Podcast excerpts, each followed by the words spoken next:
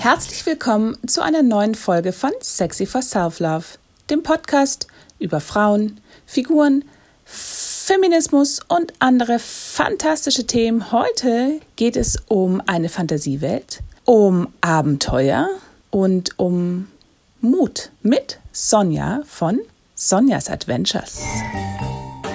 Hallo liebe Sonja, schön, dass du bei mir im Podcast bist. Wie geht's dir? Hallo, mir geht es sehr gut. Das ist schön zu hören. Ich äh, fühle mich sehr geehrt, dass du bei mir bist, weil du hast ja einen ziemlich tollen YouTube-Kanal, wo man deine Abenteuer miterleben darf. Ja, ich finde es schön, dass du den überhaupt kennst. Es ist etwas, was mir auf jeden Fall sehr am Herzen liegt und womit ich ziemlich viel Zeit verbringe tatsächlich. Ja, ich habe den ja nur gekannt übers LARP. Wir müssen nachher nochmal erklären, was LARP ist, aber du hast es ja vor ein paar Jahren eigentlich aus einem anderen Grund angefangen. Wie kam es denn dazu? Das stimmt, ja. Also eigentlich kam es dazu, weil ich eine ganze Zeit lang nicht so recht wusste, was ich eigentlich machen soll. Der Hintergrund ist der, mein ganzes Leben lang habe ich eigentlich irgendwie so ein bisschen auf so eine gesellschaftliche Norm hingearbeitet, wenn man so will.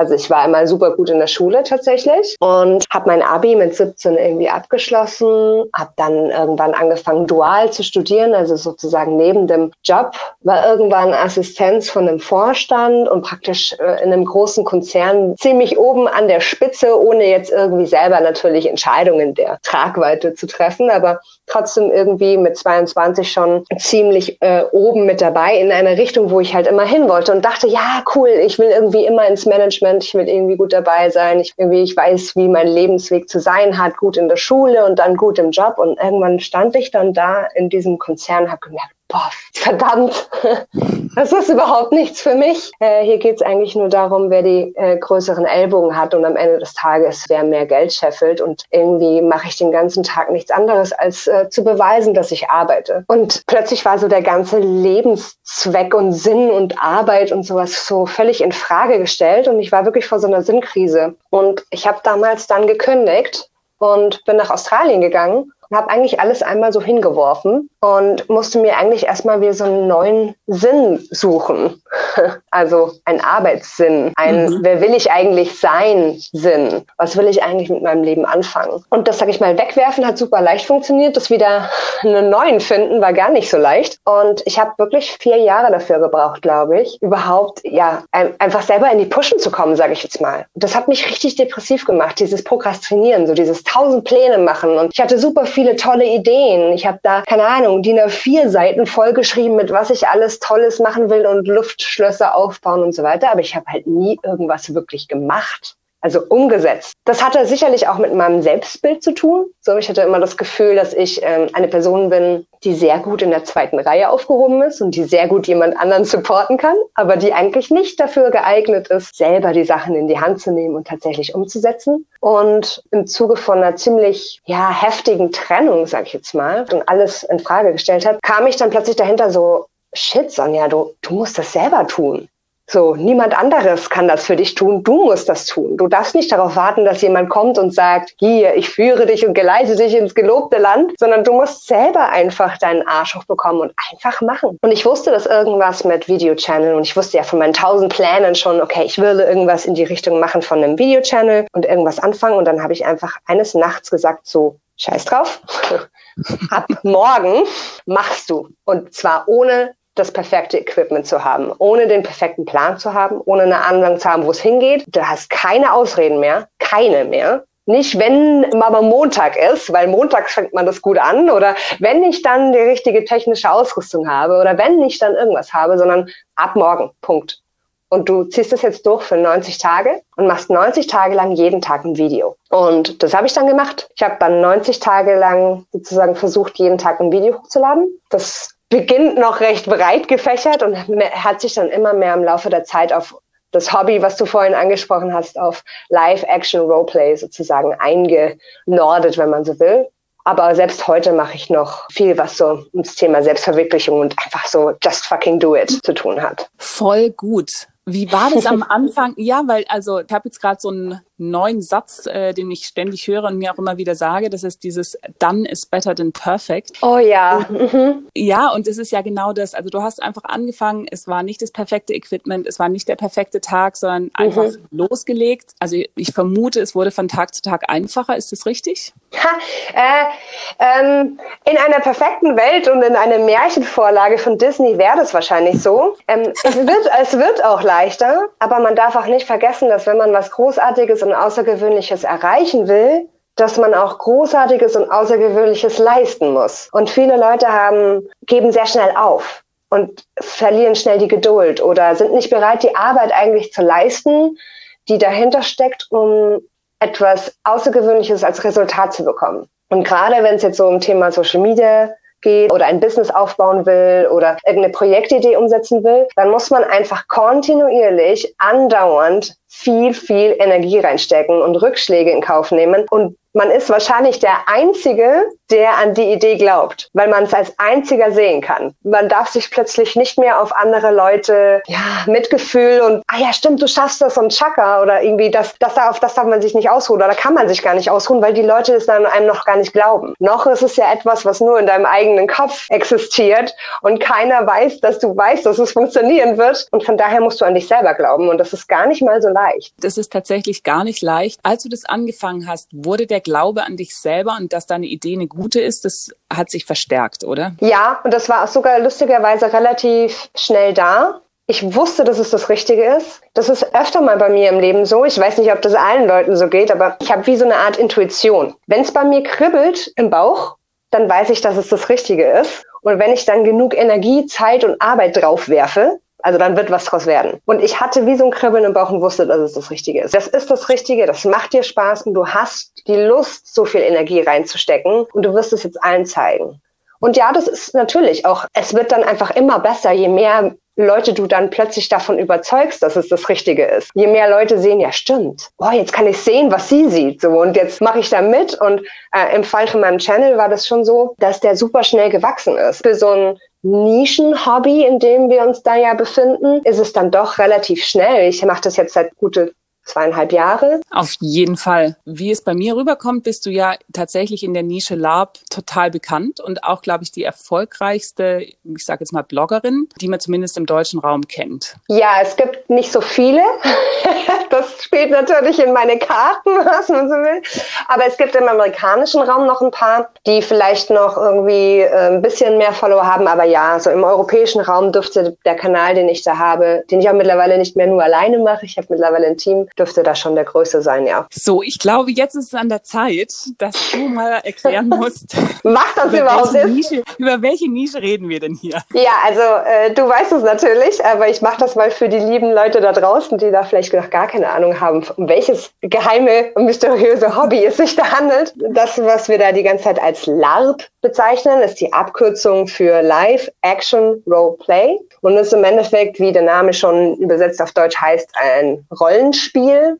Hobby. Man kann sich das im Endeffekt so vorstellen, dass es unterschiedlichste Genres gibt, aber das wohl bekannteste ist Fantasy. Stellt ihr euch ein riesiges Festival vor und lauter Zelte, mittelalterliche Zelte und ungefähr 10.000 Leute in Kostümen. Und Schlachten, so rechts und links von dir stehen Leute und du rennst mit vollem Adrenalin in diese Schlacht rein und du hast abends irgendwie Lagerfeuer und überall knistert es und du tanzt um diese Lagerfeuer in einem riesigen Zelt und trinkst und singst und egal wo du hingehst, kannst du dich überall dazusetzen. Das ist so ein bisschen die emotionale Variante davon, um das zu erklären. Aber im Endeffekt ist es Rollenspiel. Also du entscheidest dich dafür, einen Charakter zu spielen, einen Charakter zu erstellen, den du dir komplett ausdenkst. Bekanntes Setting ist ja zum Beispiel Fantasy, das heißt, das ist, da geht dann so in die Richtung von Herr der Ringe und du überlegst dir, wen du dort spielen möchtest und stellst den dann dar. Also sowohl optisch, das heißt, du überlegst, kaufst, bastelst dir ein Kostüm, als auch inhaltlich. Das heißt, du überlegst, wie spricht diese Person? Was hat die für eine Hintergrundgeschichte? Wie würde die auf diese Situation reagieren? Und dann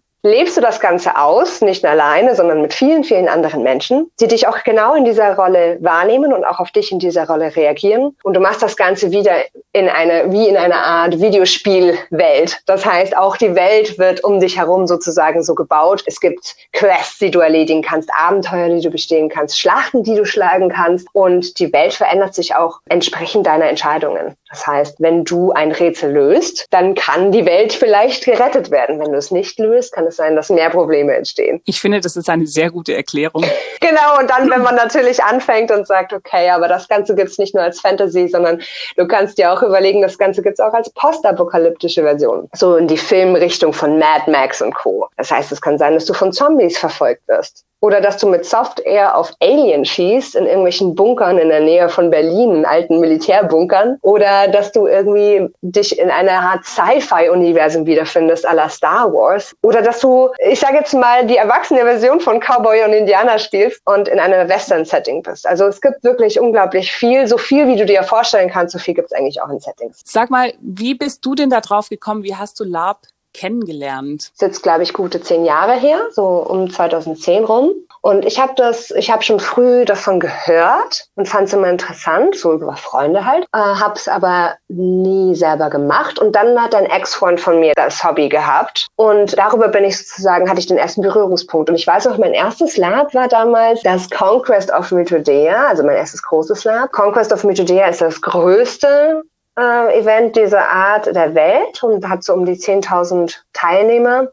Natürlich gibt's auch Kleinst äh, Veranstaltungen in die Richtung mit nur irgendwie 20, 30 Personen. Und ich war damals auf NSC-Seiten. NSC sind Nicht-Spieler-Charaktere und damit bist du sozusagen wie der Computer, also die Bösen, gegen die man so spielt, wo, sag ich mal, die Mechanismen dahinter verlangen, so, wir brauchen jetzt irgendwie 500 Untote da drüben, wollt ihr irgendwie gegen die so und so in die Schlacht ziehen? Ja, Logo, okay, alles klar, dann macht euch mal fertig. So, auf dieser Seite war ich im Endeffekt als Untote auf dem Conquest. Ich wusste noch gar nicht, was mich da eigentlich erwartet. Und wir sind mitten in der Nacht angekommen, weil ich komme aus der Nähe von München. Das heißt, das sind so acht Stunden Fahrt. Und ich bin angekommen und die hatten damals eine riesige Burg aufgebaut, so eine riesige Festung. Und diese Festung war, glaube Türme waren 13 Meter hoch und die Palisaden so um die 10 Meter hoch. Die hatten da so riesige Baugerüste aufgebaut und hatten die komplett verschalt. Und es war praktisch eine Festung von Untoten. Und überall haben Schädel gehangen und die war grün angeleuchtet nachts. Es hat noch gar nicht angefangen, aber das war nur halt schon mal aufgebaut. Und da waren davor Wellenbrecher, weil da ja wirklich tausende Menschen dann auf diese Burg zustürmen und die versuchen einzureißen. Das ist ja eigentlich ein riesiges Feld da in der Nähe von Hannover und es war komplett mitten in der Nacht voll mit Nebel. Also der komplette Boden war voller Nebel und diese grünen Strahle haben diese gigantische Festung angestrahlt. Und das war so der Moment, wenn die, der Sternenhimmel drüber, dass bei mir so richtig die Gänsehaut hochgekommen ist und ich so wusste, boah, hier bist du richtig. So, hier gehörst du hin. Das ist Abenteuer, Adrenalin und Aufregung pur. Hier willst du sein. ich habe mich da gerade sehr wieder erkannt, diese, dieser erste Eindruck, wenn du so siehst, wie groß das ist und wie viele Menschen und Aha. wie das aussieht. Ja, wie halt in einem Filmsetting. Ja, so dieser Funkenflug von diesen Lagerfeuern, das ist ja auch so, ein, so eine Sache, die sieht man ja jetzt auch nicht irgendwie im Stadtbild häufig, ne? Dass du jetzt irgendwie in München umherläufst und überall Lagerfeuer siehst. Das ist ja auch irgendwie so eine wilde Romantik, die man mit Lagerfeuern verbindet. Und das Ganze kombiniert mit Zelten und überall lachen Leute und überall siehst du diesen Feuernschein und den Funkenflug und Leute, die ums, ums Feuer tanzen. Und das hat irgendwie was Archaisches auch vielfach und einfach sowas, also was Naturverbundenes. Du verbringst ja da auch einfach mal fünf Tage irgendwie in der freien Wildbahn, wenn man so will. Hast kein Handy bei dir, hast keine Technik bei dir, bist komplett abgekapselt. Im Vielfach hast du auch gar keine Uhr. Äh, du stehst auf, wenn du aufwachst und du gehst ins Bett, wenn du halt müde bist. Und das du kommst danach wirklich irgendwie so zum Auto zurück und denkst dir, boah, krass, stimmt, ich habe ja einen Job. So. Und ich finde, das ist manchmal erholsamer als so eine, so zwei Wochen Thailand, in denen du dann doch deine E-Mails checkst.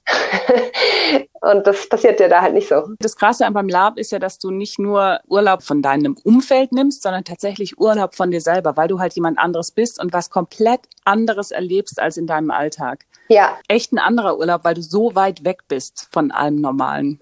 Ja, ja, absolut. Es ist wunderschön. Du hast ja dann irgendwann die Seiten gewechselt. Du bist ja dann zu Spielerin geworden und nicht mehr zum NSC sozusagen. Mhm. Du bist dann danach komplett eingestiegen nach diesem ersten. Ja, also im Endeffekt hat es sich dann ergeben, dass der gesamte Freundeskreis und auch mein damaliger Partner halt einfach komplett in diesem Hobby mit drin waren. Und dann sind wir Stück für Stück immer irgendwie tiefer in diese Welt hineingekommen. Und es hat uns halt allen extrem viel Spaß gemacht. Ähm, am Anfang haben wir das jahrelang eigentlich nur einmal im Jahr gemacht für das große Festival sozusagen. Und dann haben wir uns irgendwann entschlossen, dass wir unsere eigene Gruppe aufmachen und haben dann tatsächlich, das war kurz nachdem ich zurückgekommen bin, auch aus Australien, haben wir uns dazu entschieden, so, wir machen jetzt unser eigenes Konzept irgendwie. Und gemeinsam mit einigen sehr guten Freunden haben wir dann irgendwie so eine riesige Gruppe aus dem Boden gestampft von lauter Lab-Neulingen. Und wir waren dann gleich von Anfang an 40 Freunde, die gesagt haben, okay, wir machen jetzt dann ein neues Gruppenkonzept und haben uns dann halt sehr viel, wirklich Monate, Jahre eigentlich reingehängt, haben Zelte gekauft, haben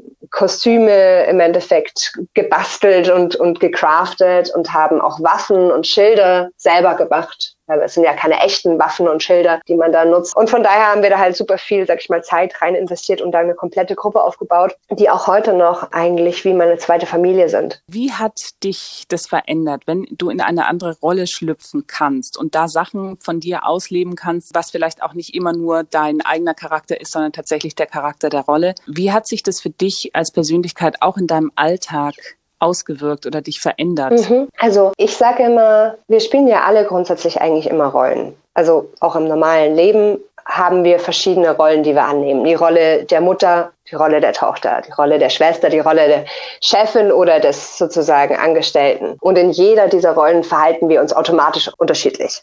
Ähnlich ist es auch im Lab, dass man eben dort andere Rollen ausprobieren kann, die man sonst einfach irgendwie nicht übernimmt. Das heißt, wenn man jetzt, sag ich mal, sonst sehr schüchtern ist, kann man durchaus auch dort eine Rolle annehmen in einem geschützten Umfeld, wo keiner einem einen Strick draus dreht oder einem deswegen des Jobs verweist oder so, indem man etwas vorlauter ist oder etwas, ja, einfach mal ausprobiert, sag ich mal, ein bisschen lauter zu sein. Was viele Leute aber machen, ich mir selber inklusive, der erste Charakter, den man so erstellt, ist meistens irgendwie eine äh, fokussierte äh, Version von einem selber. Irgendein Aspekt der, der eigenen Persönlichkeit wird stärker dargestellt. Und in meinem Fall ist es eben eine wilde, eine, eine recht laute und wilde Blutkeltin, die sozusagen halt einfach mehr handelt, als dass sie redet und äh, nicht lange überlegt, sondern einfach macht. Für mich war das schon so, dass ich jetzt nie irgendwie introvertiert war. Ähm, das muss man schon dazu sagen und auch nie jetzt irgendwie gar kein Selbstbewusstsein hatte. Aber das hat auf jeden Fall einiges verstärkt und es hat sehr viel Selbstvertrauen gegeben, weil ich einfach dort im Lab Situationen erlebt habe, die man in der Normalität, in dem normalen Leben sehr selten bis gar nicht erleben kann. Also, dass ich eine Rede vor 200 Leuten halten kann und da kaum Aufregung habe, liegt daran, weil ich es einfach schon gemacht habe in einem Lab. Und weil ich schon irgendwie eine Schlachtenrede gehalten habe und Leute motiviert habe. Oder weil ich einfach schon mal einem Ork, der zwei Meter groß ist, ins Gesicht geschrien habe und gesagt habe, nein, so, du, du machst das jetzt nicht und bis hierhin und nicht weiter. ist einfach eine Sache, die du sonst halt am Münchner Hauptbahnhof nicht unbedingt machst oder halt äh, dir seltener mal passiert. Was mir aber gleichzeitig halt das Selbstvertrauen gibt, so, in diese Rolle halt sofort wieder reinzuswitchen und zu wissen, hey, wenn ich das mache, dann sterbe ich gar nicht oder dann passiert nichts Schlimmes mit mir oder das hat keine krasse Konsequenz und alle lachen mich aus, sondern das funktioniert. Und wenn ich dem Org ins Gesicht schrei, dann geht er ein Stück zurück. Und wenn ich vor 200 Menschen eine Rede halte, dann rennen die danach in die Schlacht. Und wenn ich das dann im Job habe, wenn ich dann auf der Straße einem Mann begegne, der mir zu nahe kommt und was ich nicht will, dann kann ich das darauf sage ich mal, ummünzen, weil ich ja weiß, ah ja, no Gott, in dem Moment, wo ich laut bin oder wo ich meine Meinung sage, sterbe ich nicht sofort. Ich habe es ja schon mal ausprobiert. Also diese, diese Sachen hat man auf jeden Fall vom, vom, vom Rollenspiel, kann man auf jeden Fall vom Rollenspiel lernen, dass man im Endeffekt Dinge herausfindet und ausprobieren kann in einem geschützten Umfeld und sie dann auch auf die Realität oder das normale Leben umwälzen kann. Auch so Sachen wie Gruppendynamiken, wie verhalten sich Menschen, ein eine Verein von 40 Menschen, wie kann man den führen, leiten und auch motivieren. Das heißt also, du kannst sozusagen sozusagen die Herausforderungen, die du im Lab schon hattest und der du Herr geworden bist in einem gesicherten Umfeld, die fallen dir natürlich dann auch im Alltagsleben sehr viel leichter, weil du es schon mal ausprobiert hast. Ja. Und ich denke mal auch, dass es für das Selbstbewusstsein natürlich auch unfassbar pushend ist, wenn du für 200 Leuten sprichst und die danach mit dir in die Schlacht rennen. Das gibt dir ja voll den Schub, oder? Ja, absolut. Ich meine, das ist, glaube ich, auch dieses Prinzip, weißt du, im Lab sind diese ganzen Dinge, die passieren, halt noch viel archaischer. Ein Team in deinem Business zu motivieren, gleicht ja selten einer Schlachtenrede. Also selten steht da einer Braveheart-mäßig und sagt, diesen Umsatz dieses Jahr müssen wir bezwingen für die Freiheiten. Das ist ja halt sehr selten, ne? Aber, Aber wär ich würde das absolut feiern, wenn bei der nächsten Quartalspräsentation das jemand machen würde. Aber es ist im Endeffekt, das Prinzip ist viel archaischer im Lab und damit viel leichter für unser Gehirn verständlich und mit Emotionen verbindbar. Weil wenn danach so offensichtlich die 400 Leute oder 200 Leute in die Schlacht rennen und alle mitreisen und das Adrenalin hochgeht und du halt auch so eine krasse Welle von Stolz hast, ja, dieses, wow, die nehmen mich ernst. Ja, das ist ja auch irgendwie so ein Ding, die nehmen mich ernst, die respektieren mich und ich habe was bewegt. Das, das ist dort viel deutlicher im Zweifelsfall, als wenn du jetzt irgendwie da die 35. Präsentation irgendwo hältst und danach natürlich niemand irgendwie in Motivationsgebrüll ausbricht. Du verstehst die Prinzipien dahinter und du kannst die umsetzen fürs normale Leben. Also dieses Selbstbewusstsein daraus ziehen und weißt, also was nicht heißen soll, dass du nur mit Hilfe von Lab das äh, erreichen kannst, ne? aber Nö, es ist halt einfach eine Möglichkeit, das zu zusätzlich zu pushen. Ja, das denke ich auch. Wie ist es als Frau mit dem Selbstbewusstsein? Es ist ja manchmal nicht so einfach. Ich sage jetzt mal im Alltag wird uns das ja nicht so unbedingt immer in die Wiege gelegt, sondern das muss man sich ja auch so ein bisschen ja. erarbeiten, generell Selbstbewusstsein. Aber glaubst du, dass gerade für Frauen oder für junge Mädchen auch so LARP vielleicht eine Möglichkeit sein kann, sich Selbstbewusstsein zu erarbeiten? Ja, absolut. Äh, wie immer kommt es darauf an, in welche Bubble man eintritt und welches Erlebnis man sich sucht und mit welchen Menschen man zu tun hat. Ich persönlich bin halt in einer Bubble drin, die selbstbewusste Frauen absolut fördert und ähm, halt auch viel beinhaltet. Ich bin in einem Clan, in einer Gruppe mit rund 40 Leuten, wo bestimmt 15 oder 20 Frauen sind. Also es ist ziemlich 50-50 und eigentlich alle davon sind auf ihre Art und Weise stark und sehr viele sind sehr extrovertiert und auch sehr deutlich nach außen hin stark und, und selbstbewusst. Aber natürlich gibt es auch Gruppen und, und, und äh, Spielerlebnisse, die sehr zurückhaltend sind oder bei denen das nicht so unterstützt wird. Was nicht heißt, dass die schlechter sind. Das ist nur, wenn du jetzt gerade dein Selbstbewusstsein irgendwie pushen willst als Frau, dann wirst du es vielleicht dort nicht so finden. Trotzdem ist gegenseitiges Ernst nehmen und respektieren etwas, was ich sehr häufig im Lab und in diesem Hobby gesehen habe. Und es ist definitiv etwas, auf welchem Level, Krassheitslevel du das halt so ausleben willst, ne? Ob du jetzt gleich die blutbespritzte Frau sein musst, die irgendwie in der ersten Schlachtreihe steht oder ob für dich und für dein Selbstbewusstsein erstmal hilft, wenn du Leute hast, die dich tatsächlich ernst nehmen und dir dich auf Augenhöhe wahrnehmen. Das gibt's auf jeden Fall im Lab. Und definitiv ist es etwas, was für junge Mädels auch super interessant ist. Ich bin eh der absoluten Meinung, dass junge Mädels viel mehr in ihrem Selbstbewusstsein gefördert werden müssen und in ihrer, in ihrem Selbstwert, weil das absolut etwas ist, was dich dein ganzes Leben lang begleitet, was Männer viel mehr mitbekommen, ähm, viel mehr gefördert wird ich habe das absolut auch in einem Großkonzern gemerkt, wie viel besser es einige Männer schaffen, sich selber zu verkaufen, also auch ihren Selbstwert darzustellen. Das ist was, wo wir Frauen meiner Meinung nach noch viel besser davon lernen können, das auch so darzustellen. Und ja, das ist auf jeden Fall was, wo ich denke, dass noch viel gemacht werden muss. Und zwar wir Frauen an uns selber. Also wirklich so eine Selbstverantwortung da auch zu haben, dass wir an uns selber arbeiten und uns auch gegenseitig pushen und helfen dabei. Das ist nämlich so eine Sache, die ich weiß nicht, wie du das siehst, aber vielfach ziehen sich Frauen auch gegenseitig runter oder hassen eine Frau in dem Moment, wo sie irgendwie den Mittelpunkt sucht. Ja, das kenne ich natürlich auch. Ich muss sagen, seit ich Burlesque mache, ist es weniger, weil da einfach yeah. mehr Frauen, mhm. Mittelpunkt suchend sind und damit mhm. auch gut klarkommen. Aber natürlich, klar, ähm, das ist tatsächlich ein bisschen ein Frauenproblem, was öfter mal auftritt, dass wenn eine zu laut wird, dann oder zu auffällig, dann kommt da so ein Dämpfer von der Seite. Ich habe jetzt gleich daran ja, anschließend ja, ja, voll. eine Frage. Und zwar, du warst ja mhm. an der Mädchenschule. Wenn du zurückgehen könntest und den Mädels was erzählen könntest, was könnte das sein? Ich glaube, das würde genau in diese Richtung rein, in dieses Horn stoßen, in dieses Selbstverantwortungstool und in dieses Selbstbewusstseinshorn sozusagen. Weil Also zum einen Selbstverantwortung. Ich glaube, dass es heutigen Zeitalter immer wieder vergessen wird, wie wichtig die Eigenverantwortung über das eigene Leben ist. Die komplette, dass man die komplette Macht hat, alles in seinem Leben zu ändern ähm, und auch mit allem, was einem an Herausforderungen gegeben wird, die man eben nicht verändern kann per se und dass es nichts im Leben gibt, was die Macht über einen hat, außer man selber. Ich glaube, dass wir Mädels das nicht unbedingt von der Gesellschaft mitbekommen oder nicht genug mitbekommen,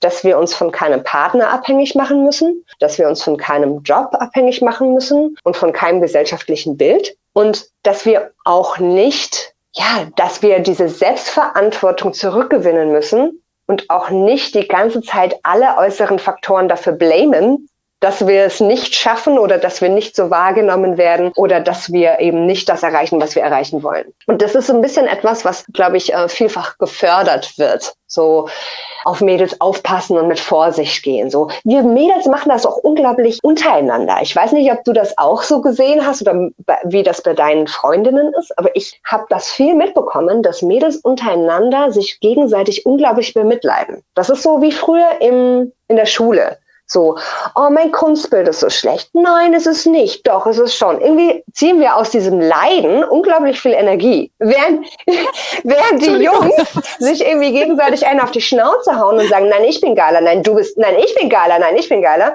sind wir ein so, oh nein, ich bin so wenig wert. Nein, du bist super viel wert. Lass dir von ihm nichts erzählen. Und so, er ist der Schlimme. Das ist irgendwie so eine ganz schreckliche Dynamik, die sich da ergeben hat, die wir Frauen unglaublich untereinander machen. Statt uns gegenseitig gegenseitig zu sagen, jetzt hör auf zu leiden, mach was, mach was, sind wir sehr schnell in diesem Gefühl, dass wir uns gegenseitig die Liebe schenken müssen, indem wir uns bemitleiden. Und das ist eigentlich total äh, das ist so ein Opfertum, in das wir da reinrutschen, ähm, schnell, ja, aus dem man dann gar nicht mehr rauskommt. Und das ist eigentlich total energiesaugend ist und einem immer wieder das Selbstbild gibt, ja stimmt, ich ich kann ja nicht zu laut sein, ich darf nicht zu sehr im Mittelpunkt stehen, ich darf nicht zu stark sein, weil sonst könnten meine, äh, meine Freundinnen mich eigentlich ja irgendwie als die Schlechte sehen. Ach, die, das sind ja auch immer so die Sachen, die man sich gegenseitig beschimpft, ne? Die, die will ja immer nur im Mittelpunkt stehen. Die muss ja immer, muss die ihren Mund aufmachen, so. Und alle Kerle müssen irgendwie, so, ne? Das ist ja so dieses, dieses Prinzip. Anstatt, statt dass man sagt, boah, geil, die weiß genau, was sie will.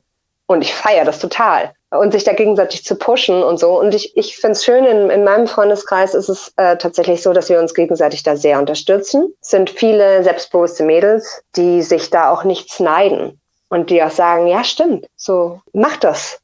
Cool. Ja, ich glaube, das ist ein, tatsächlich ein Punkt, dass die sich gegenseitig nichts neiden, weil in dem Moment, wo du selber mit dir im Reinen bist, musst ja. du ja anderen nichts neiden dann musst du ja auch nicht sagen, so ja, die steht immer im Mittelpunkt, weil wenn du da selber stehen kannst und dann halt auch mal Platz machen kannst, dann Absolut. ist das ja kein Problem. Ähm, es wird ja dann immer zu einem, einer Bosheit, wenn man eigentlich eine Eifersucht Ja, und ich muss mich Situation da auch immer selber hat. an der eigenen Nase packen. So. Eigentlich in dem Moment, wo man irgendwie wütend wird, aus welchem Grund auch immer, muss man sich eigentlich überlegen, warum, warum bin ich eigentlich auf die andere Person gerade wütend? Also was macht das, was hat das mit mir zu tun? Ne? Und was muss ich da für mich eigentlich für mich selber rausfinden? Ist es zum Beispiel Neid? Will ich eigentlich das, will ich etwas, was die andere Person hat? Und kann es mir aber nicht eingestehen. Wenn man das versteht, ist das schon mal super, weil dann kann man daran arbeiten, dass man das auch bekommt und geht lieber zu der Person hin und sagt, sag mal, wie hast du das denn geschafft? Oder was musste die Person dafür machen?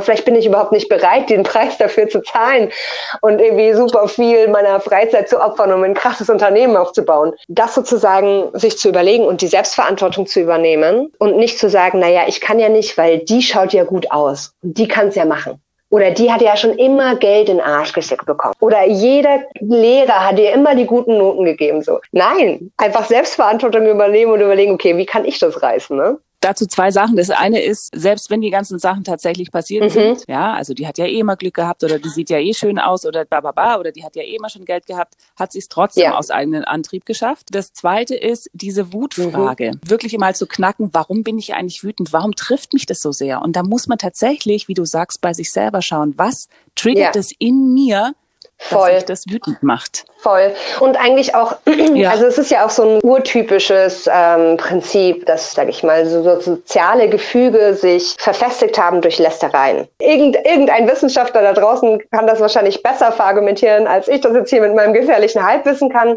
Aber es hat irgendeinen Hintergrund tatsächlich, warum wir lästern und uns darüber zum Beispiel mit anderen Frauen verbinden dass wir gerne mit Hilfe von wir gemeinsam gegen die Kollegin lästern uns irgendwie verbinden. Und gleichzeitig ziehen wir uns damit halt auch so ja. krass runter. Weil während Männer sich gegenseitig pushen und challengen und herausfordern und sagen, komm, du bist nicht stark genug, du schaffst die Liegestütze nicht, sind wir so, ach nein, es ist okay, dass du nur zwei Liegestütze schaffst. Das ist in Ordnung, Schatz, wirklich, du bist so viel wert. Und da, was wir dann tatsächlich damit schaffen, ist, dass sie halt nie mehr als zwei Liegestütze macht. Jetzt übertragen auf was auch immer das Thema ist, ja. Das ist eigentlich schade. Ja, und dann sagt man dann hintenrum so mit dem Genau. Anderen, oh, schrecklich, oder? Und deswegen bin ich da wirklich auch übergegangen und ähm, ich habe das viel auch von den starken Frauen in meinem Leben gelernt, dass man anderen Mädels auch einfach mal ein Kompliment macht. Also zum Beispiel hinzugehen und zu sagen, auch mal, ja, ich mache das auch manchmal das. random, irgendwo in der Straßenbahn oder so. Ich ich, früher habe ich äh, meine Mutter immer, weil war mir schrecklich peinlich dafür, dass sie äh, irgendwie in der Straßenbahn Menschen angesprochen hat. Die hat auch zum Beispiel, wenn Männer irgendwie Mädels angemacht haben, ist sie auch dazwischen gegangen. Mir war das immer schlimm schlimmst peinlich. Aber ich habe Gott sei Dank sehr viel auch von ihr gelernt. Und ich gehe auch manchmal tatsächlich irgendwo hin und sage, ich muss dir jetzt mal was sagen, so, du siehst echt gut aus. Mach das übrigens auch manchmal bei Kerlen. Äh, und sage irgendwie, auch wenn, wenn ich in einer Beziehung bin.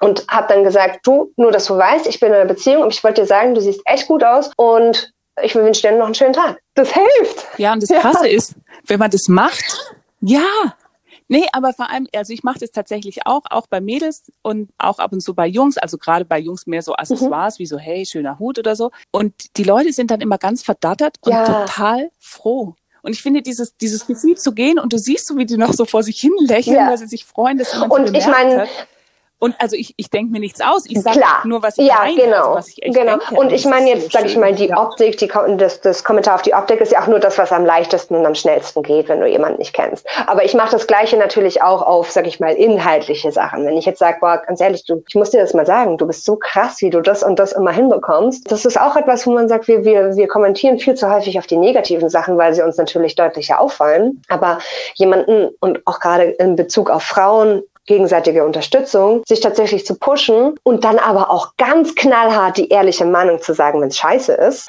und eben nicht, ja genau, Zumindest oder bei einer sehr guten Freundin, wenn du das machen kannst, ne, zu sagen, hey, hör mal Mädel, ne, so, du musst dich da mehr ja. pushen, du hast mehr drauf, ist manchmal hilfreicher als eine Mitleidstrirade anzufangen und sich gegenseitig irgendwie in seiner, äh, in seinem Opfertum zu bestätigen. Weil das sind wir ja nicht. Ja. Wir haben ja so viel mehr Dieses drauf. Opfertum. Viele, viele Mädels äh, wissen das irgendwie gar nicht, wie viel die, wie viel Frauen reizen können, ey.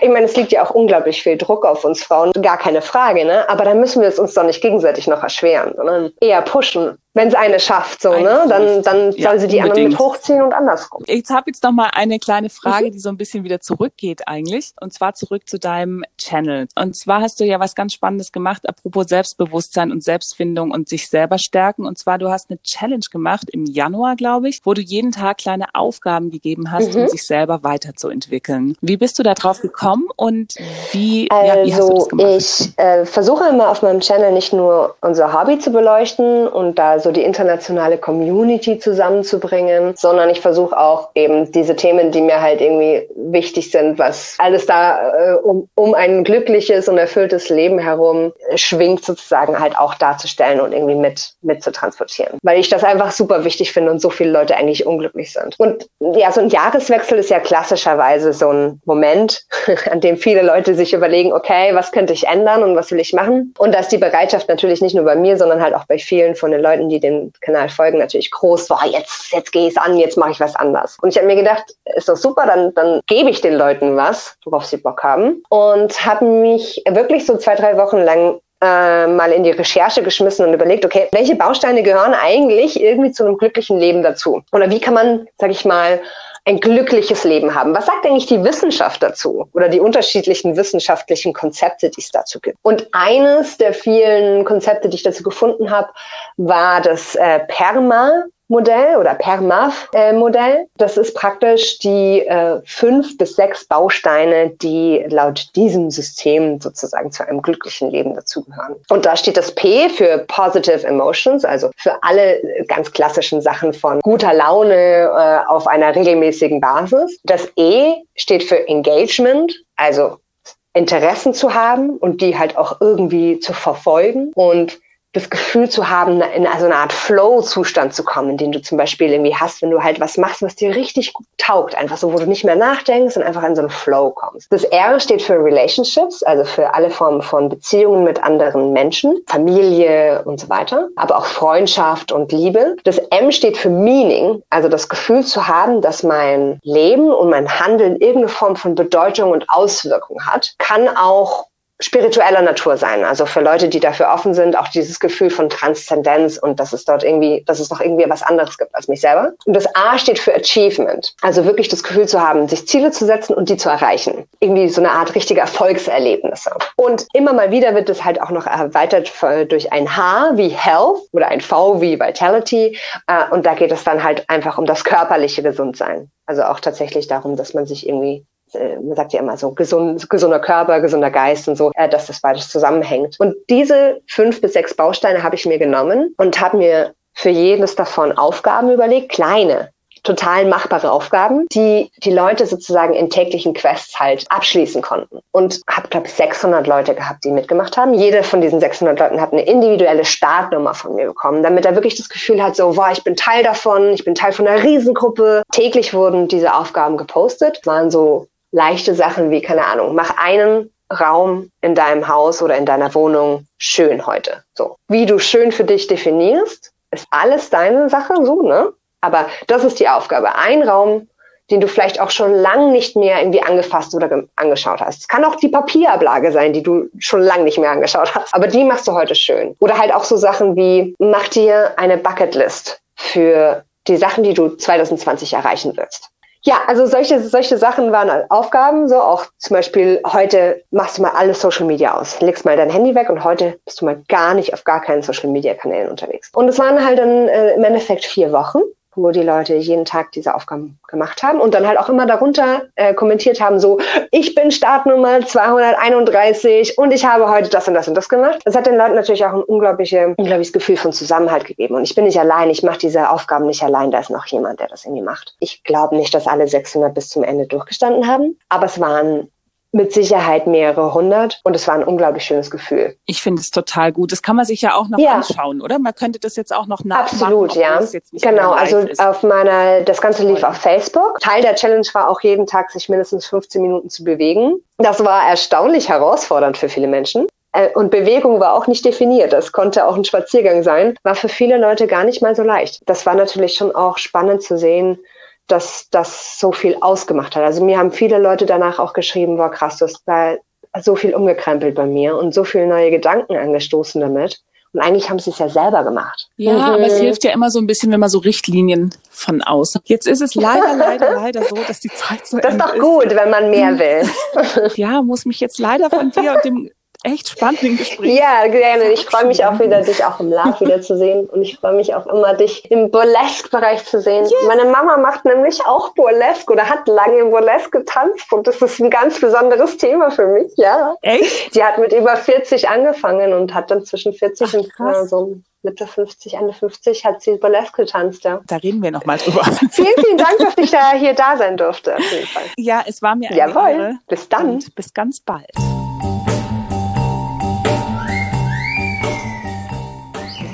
Vielen Dank fürs Zuhören. Das laute Rasseln, was ihr jetzt gerade hört, ist meine Katze, die sich auf meinem Schoß gemütlich gemacht hat. Und in diesem Sinne verabschiede ich mich jetzt und freue mich auf nächste Woche. Bis dann. Ciao.